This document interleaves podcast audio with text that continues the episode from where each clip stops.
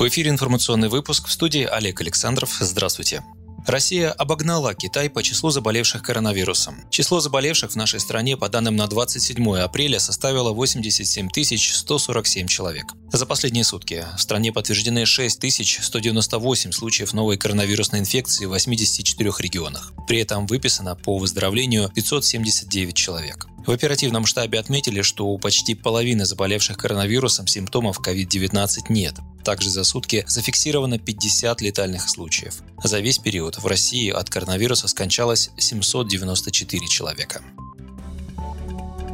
К середине мая Россия должна выйти на плата коронавирусной инфекции. В июне станет легче, заявил в понедельник, 27 апреля, пресс-секретарь президента России Дмитрий Песков. Он сравнил эпидемическую ситуацию в нашей стране с Италией и Испанией, в которых критическая фаза продолжалась около полутора месяцев, а потом эти страны по заболеваемости вышли на так называемое плата, когда прирост зараженных прекратился. Где-то к середине мая мы тоже должны выйти на это плата, сказал Песков, а потом в первый месяц лета, наверное, уже станет полегче, и все эти тяготы, повторюсь, быстро забудутся. При этом пресс-секретарь добавил, что тяготы не забудутся у тех, кто потерял своих близких или сам серьезно переболел. Песков также выразил мнение, что после окончания пандемии всем нужно будет много работать, чтобы минимизировать последствия коронавирусной инфекции. Он отметил, что государство будет помогать гражданам.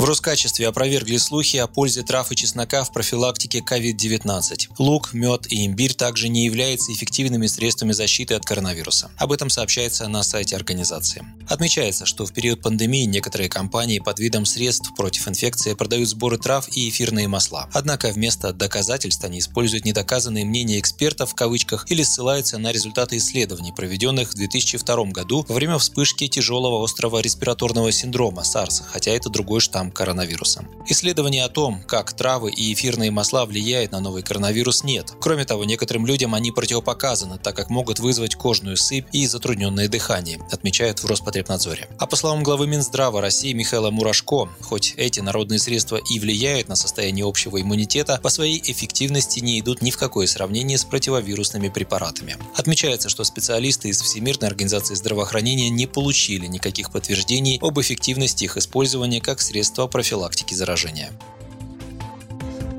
Без раздачи денег населению экономику не восстановить. Так, председатель партии «Справедливая Россия» Сергей Миронов прокомментировал заявление председателя Центробанка Эльвиры Набиулиной по итогам заседания Совета директоров регулятора. По мнению госпожи Набиулиной, раздача денег населению приведет к взрыву инфляции и людям, которые получат эти деньги, будет тяжело на них что-то купить. Странный вывод, считает Сергей Миронов. Когда деньги отдают банкам и другим финансовым посредникам, никто об инфляции не вспоминает. Например, действия Центробанка с начала года привели к обесцениванию рубля на валютном рынке почти на 20% и создали условия для скачка цен. Так что творцам нашей кредитно-денежной политики про борьбу с инфляцией лучше помалкивать. Что касается раздачи денег народу, то это вопрос непростой, но позиция нельзя, потому что нельзя абсурдно. Хотя бы потому, что в разных странах этот способ широко и не безуспешно применяется, подчеркнул парламентарий. Руководитель фракции СР в Госдуме обратил внимание на то, что слова о поддержке адресной помощи населению и бизнесу не подкреплены конкретными действиями Центробанка.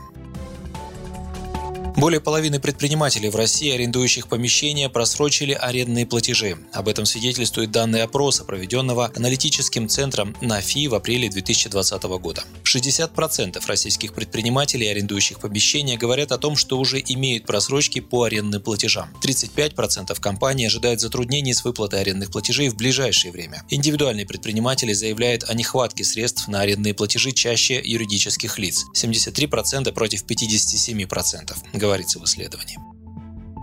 Федеральная служба судебных приставов предложила микрофинансовым организациям, сокращенно МФО, на полгода приостановить взыскание долгов с россиян. В Госдуме собирается законодательно оформить инициативу приставов. При этом мораторий на выплату задолженностей может коснуться не только МФО, но и банков и коллекторских агентств. Как сообщает ФССП, на данный момент на исполнении находятся дела о взыскании просроченных долгов граждан, живущих только на пенсию, и тех, чье финансовое положение за последнее время существенно ухудшилось. В связи с этим служба направила в саморегулируемую организацию под названием «Микрофинансирование и развитие» письмо с предложением рассмотреть возможность отзыва на период до 6 месяцев исполнительных документов по долгам граждан перед МФО. По истечении этого срока взыскание долгов возобновится.